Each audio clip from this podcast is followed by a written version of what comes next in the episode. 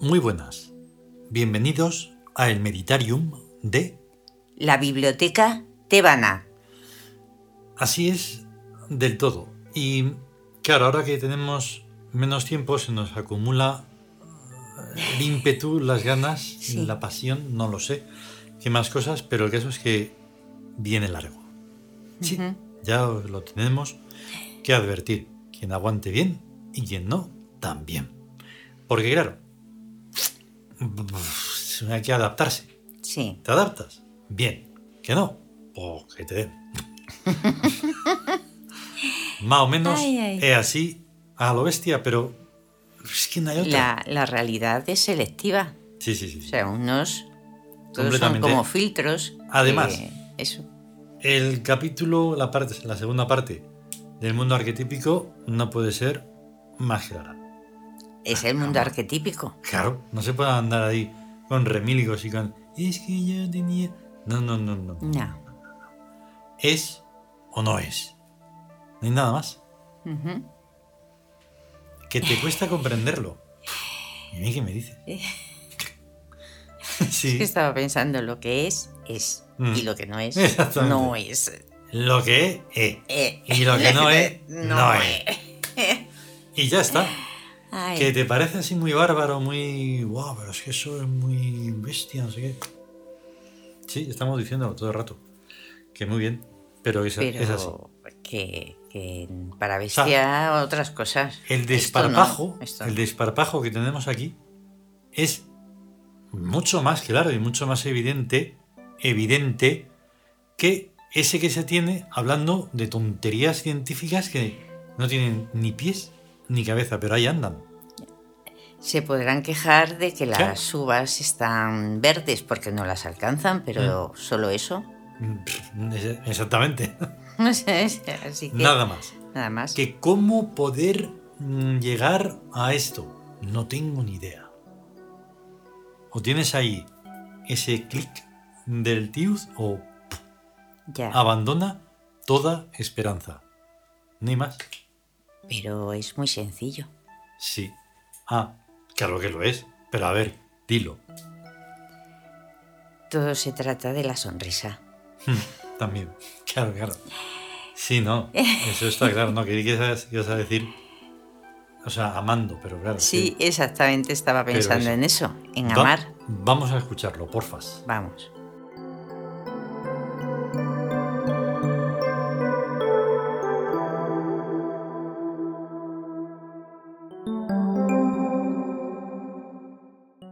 Códice Tebas.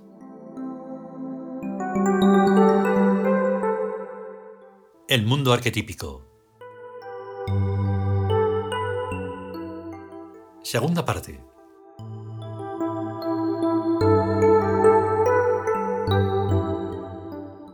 Sabemos que esa zona es una de las dos puertas del mundo arquetípico, que esa zona está poblada por estructuras residuales en fase de extinción, a las que llamamos fantasmas, que al extinguirse se transforma en una sustancia irreal llamada Hu, que es lo único que por esa puerta penetra en el mundo arquetípico, y que esa puerta inferior del extremo pasado es por donde las consciencias son emitidas por el mundo arquetípico y penetran en el tiempo inmóvil. Completemos, pues, una importante afirmación anterior del siguiente modo. Los dioses, los citaus y las consciencias son las mismas cosas en distintos sitios. Con esto aparece un nuevo dato. El camino de las consciencias es inverso al de los fantasmas, por lo cual en esa zona de inflexión las consciencias van a contracorriente de las inercias fantasmales. Y esto nos produce una súbita revelación. El extremo pasado está aquí y ahora. Y asimismo está también aquí y ahora el extremo futuro. Por la evidente razón de que la banda onírica de este presente sensorial que estamos viviendo está plagada de fantasmas en disolución, así como también de seres mágicos. Esto no es ni más ni menos que un encurvamiento del tiempo inmóvil que pone en contacto a sus dos extremas zonas de inflexión, reduciendo la inmensa longitud del tiempo lineal a prácticamente un punto, el presente sensorial. O sea que la realidad de este universo es a la vez mágica y fantasmal, sin más tiempo que el presente, con pasados y futuros ilusorios e irreales. Lo que equivale y viene a decir que los mundos fenomenológico y arquetípico son dos modos de concienciar la misma cosa. Vivimos, pues, en tiempo inmóvil y espacio fluyente a la vez que en espacio inmóvil y tiempo fluyente. Cuando actuamos somos dioses y seres mágicos. Cuando dejamos de actuar somos estructuras inertes y fantasmas. Lo único que varía es el grado de intensidad de la conciencia y su correspondiente potencia activa. El sentido en que progresa la consciencia, de pasado a futuro, nos está diciendo que nuestra lucidez consciente y su correspondiente poder fáctico divino crecerán en la medida de nuestra voluntad de conquista de futuro. La primera etapa del imperio en este astro es pues relegar a la humanidad al pasado paleoplástico y como curiosidad de museo. Querámoslo. La consciencia se afina como una flecha lanzada a nuestras ciudades de cristal y luz, cuando el imperio es ya un gozo sereno en torno al éxtasis. Entre el presente sensorial de nuestras conciencias y el día magnífico de Tebas no se interpone más que un tenue vaho inercial sin espesor ni consistencia, formado por imágenes cambiantes proyectadas desde Birk. Somos, pues, nosotros quienes nos estamos poniendo a nosotros mismos límites y obstáculos ilusorios, pero no para impedirnos el inextenso camino de cruzar el Bao, sino para indicarnos cómo hacerlo. Tebas se yergue en torno nuestro. Cuanto parece que sucede, nos está invitando a intervenir activamente para que hagamos que parezca lo que conviene a la majestad del imperio. Es pues una invitación a que manipulemos sabiamente en la ilusión mágica. Quitémosle, por tanto, los límites a nuestra conciencia. Seamos desmesurados en nuestros deseos y ambiciones. Derribemos la ficción homínida, su supuesta inercia de que es algo, cuando no es más que una estructura ilusoria en la banda onírica que puede borrarse con solo apretar la tecla correspondiente. Nuestra misión en este astro es un mero aprendizaje práctico, previo a misiones más complejas. Por tanto, no se trata ahora de borrar a este mundo homínido, sino de operar en él positivamente, potenciando los valores armónicos que aquí haya y atacando la raíz de sus inarmonías. Pero sobre todo, lo que nos interesa es aprender a conectar con Birk y a implicarlo en nuestras actividades, cualesquiera que sean las circunstancias de los mundos en que nos hallemos. Llegar a Birk a través de una mente supersimia o a través de la mente de un insecto o de la de un cristal de cuarzo o de cualquier estructura somática en que avataricemos. En todos los casos ya sabemos que el laboratorio estará siempre en la mente que esté estructurando a nuestra conciencia. De la curvatura o encurvamiento del tiempo inmóvil y del desmesuramiento de sus dos zonas de inflexión que reduce la distancia entre el extremo pasado y el extremo futuro a un puro presente puntual, puede inferirse que en el espacio inmóvil arquetípico está ocurriendo lo mismo a pesar de su infinitud, que sea un punto geométrico. Nuestra sensorialidad hominida se escandaliza ante el enunciado de que un punto geométrico pueda estar proyectando y siendo todo el enorme espacio que se ve, con todo lo que contiene y todos los millones de años que se le atribuye. Pero la cuestión se plantea en términos de si hemos de querer a nuestros ojos o a nuestro pensamiento. No hay ni que decir que el ojo no puede ver ni un electrón ni el conjunto global de este universo, por más instrumentos que utilice, ni menos aún lo que sea más pequeño que el primero o más grande que el segundo. Por tanto, agradecemos a la sensorialidad homínida los servicios prestados y le otorgamos una merecida jubilación. ¿Qué es fe, pues? La potencia mental de nivel wacetiano capaz de percibir estructuras inaccesibles para el sensorio homínido, así solo como ayudado por un número cualquiera de instrumentos. Los verbos relativos a la fe son auk, creer creando, y simi, plano del ser uóntico. Objetos de la fe son las evidencias autónomas creadas por uno mismo con su propia sustancia mental.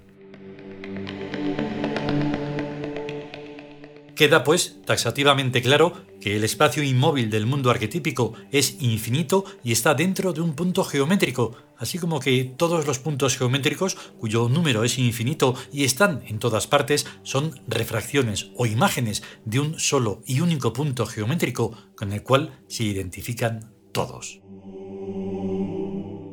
Ya sabemos con esto de qué está compuesta la misteriosa sustancia Hu, sustancia de irrealidad, que es la materia prima de todos los seres o estructuras, desde los dioses arquetípicos hasta el plomo. De puntos geométricos. Las innumerables mentes de formas distintas, a través de las cuales la conciencia percibe, perciben cada cual a su manera el posible confuso, esa infinita e informe masa de puntos geométricos idénticos como el test de las manchas de tinta. Es así como en un mismo espacio inmóvil pueden coexistir infinitos mundos, cada uno de los cuales es un universo objeto del arquetípico mundo de los dioses. Porque un mundo no es sino una manera particular de interpretar al posible confuso. El mundo de las abejas, el de las hormigas, el de los arbustos, el de los guijarros, el del homínido y el del tiud, aun estando todos en un mismo jardín, son completamente distintos no se suman, sino que se yuxtaponen y coinciden en un único y mismo conjunto estructural de elementos. Percibir selectivamente es interpretar selectivamente, sensibilizándose a unos elementos e ignorando a los demás. No estamos entretenidos en hacer un ejercicio teórico, sino buscando afanosamente un instrumento de poder. Así que nos es necesario seguir dando todos los pasos mentales que sean necesarios hasta conseguirlo. Es teóricamente evidente que la capacidad de los dioses para imponer sus voluntades a la realidad es inmensamente mayor que la que tiene el ser humano. Tal diferencia cuantitativa tiene que ser por algo. Inmediatamente surge la sospecha de que se esté designando con la misma palabra voluntad, humana o divina, a cosas muy distintas. Y está claro que cada ser voliciona a su particular manera, pero más que por la forma, por el objeto de la volición. Por lo tanto, hay voliciones que resultan omnipotentes o sumamente efectivas, y otras que parecen resultar completamente impotentes e ineficaces. Con certeza, toda volición tiene un efecto, aunque sea tan distinto de su proyecto que se dé por supuesto que no ha habido efecto alguno. Es pues en el proyecto que una voluntad se propone dónde deben estar las posibilidades y dificultades de su realización. Para poder querer algo es preciso percibirlo de alguna forma, sensorial, imaginaria o subconscientemente. Tal percepción improvisa un proyecto volitivo que podrá realizarse plenamente si ha sido correctamente formulado, o solo en la medida aproximativa de su corrección. El obvio consejo, en todo caso, es aumentar y ampliar el número y canales de percepción, o sea, un aumento cuantitativo y cualitativo de la sensibilidad. El método incluso razonable para conseguirlo es llenar el universo mental de las estructuras que vayamos necesitando, por muy fantásticas que tengan que ser, y actuar consecuentemente con su existencia. Los tiud creemos devotamente en los dioses, no porque seamos muy religiosos, sino porque sin los dioses no podemos hacer nada, y en cambio con ellos lo podemos todo. La antiquísima y continuada notable preferencia de los dioses por ser estatuas y más recientemente por ser máscaras del Ka parece que nos está indicando una cierta ley teúrgica. El poder se distribuye en quietud y movimiento, cuya suma es una cantidad constante. En la economía divina el movimiento es un despilfarro de poder. Son omnipotentes porque permanecen inmóviles. Lógicamente, su poder se actualiza y magnifica imprimiendo movimiento a todos los demás seres, y estos se mueven tanto que son casi impotentes.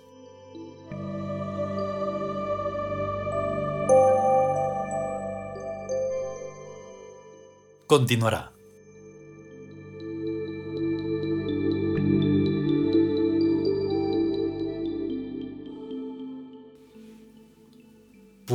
Pues Purbuf. Tremendo. Tremendífero. sí. Más contundente que poco se puede decir, porque además continúa con una tercera parte, nada menos. Sí. Porque claro, es que el mundo arquetípico no se, puede, no se puede tratar así como así, de cualquier forma. No. Esto tiene una enjundia pues tremenda y tiene que ser así, de contundente. No, y además es, es- está definido pues perfectamente. Hmm. Claro que no se entenderá, pero, No, pero ahí bueno. está. Sí, sí, sí. No se entenderá, pero porque no se quiere. Eso. Y además no, no se quiere. No es que no se pueda. De verdad. Es que no se quiere. No, es que... Porque como se está cómodamente en esa cochambre de, bueno, pues ya está. No se está, no se está de ninguna otra forma. Es que Y dices, ¿cómo? Y dices, sí. Lo otro, esto que estamos planteando, es un lío que te metes que dices, pero hombre, Ya. yo sé cómo voy a discutirlo con nadie ni voy a hablar de ello. Mira, A hoy ver por ejemplo, sí. te voy a contar una cosa que estamos aquí. Estábamos en la clase y entonces, pues los fallos, los errores, dices, sí, como somos humanos, nos equivocamos. ¿Qué ocurre? Y ya está, en ¿no? el interior de uno punto. dice, perdone, señorita, no. O sea, sí, Mm. pero que yo me niego. Yo no soy humano. Pero ¿qué, plan- qué plantea eso? Un problemón. ¿Y Ya. qué dice? ¿Qué está diciendo este? Pues y- y tú- precisamente que no me conformo con Exactamente. Y tú tan tranquilamente como el que dice que es del Real Madrid o cualquier otra tontería, Sí, pues dices, sí, es que... que me no. niego. No, no, yo no lo soy. No lo soy. Dice, me voy a equivocar, voy a tener fallos. Eso es impepinable. Pero, Pero porque es no. Pero una excusa, excusarse en, eso para Porque entonces, ¿qué fallar, ocurre? ¿Qué ocurre? Que sigues fallando. claro, Porque como soy humano, es dices, no, el pretexto. no, no, es que- El pretexto es ese. ah. Y la conformidad con el mal y con los errores y con lo Y entonces y dices, con... pero no entiendes que incluso con lo que estamos trabajando, que es la informática, está basada en una cosa que se llama lógica y perfección y exactitud y etcétera, etcétera. No es que no casa. Entonces tienes que casar con eso. Con Eh. eso y con cualquier otra cosa, pero me refiero a que dentro de Eh. todo ese mundo pues es una incongruencia. Claro, lo que se hemos hablado de, de la sensibilidad hiperdesarrollada, o sea, aumentar la sí, capacidad sí, sí, de sensibilidad, Siempre, siempre, siempre. porque además ahí se llega a unos extremos que son súper sutiles, muy delicados, muy... Eso. Y claro, eso mucha, a, mucha a muchas personas no, no, no, porque eh, es eso de, "Pe, si da igual, eh, Eso. si no sé qué, eh, si Mm. no sé cuánto, si total, si... Entonces, claro, dices, pero eso es horrible. Es un, eh, es un pasar absolutamente de todo. Esa es la razón por la que hay dos especies, Ahí está. la humana y la Y tía. la tioz. Que no le gusta a no sé quién, pero es que, ey, pero qué gustos, ni qué disgustos. Es como, ¿te, te crees, te crees que se va a plantear es un gorrión? Que está... Pero es que no. Y... Está en su, en su estructura perfecta. Lo que tú pienses o dejes de pensar da igual. Claro. Y entonces por eso pides más de todo. claro, O sea, sin ningún tipo de, de nada. De cortapisa. sí. No la hay. No, no. No vale, o sea, ninguna de las excusas que se ponen. No. por el- Mm, no, no, no. Porque además no, no comprenderlo no puede ser una excusa más, más pobre. Tendrás que comprenderlo. Claro. Si quieres. Y si no, pues entonces no hay planteamiento. Y en, el, y en el mundo arquetípico, o sea, para Mm. los dioses es que es la- lo perfecto que está arriba y Mm. a lo que tienes que, que acercarte. Claro.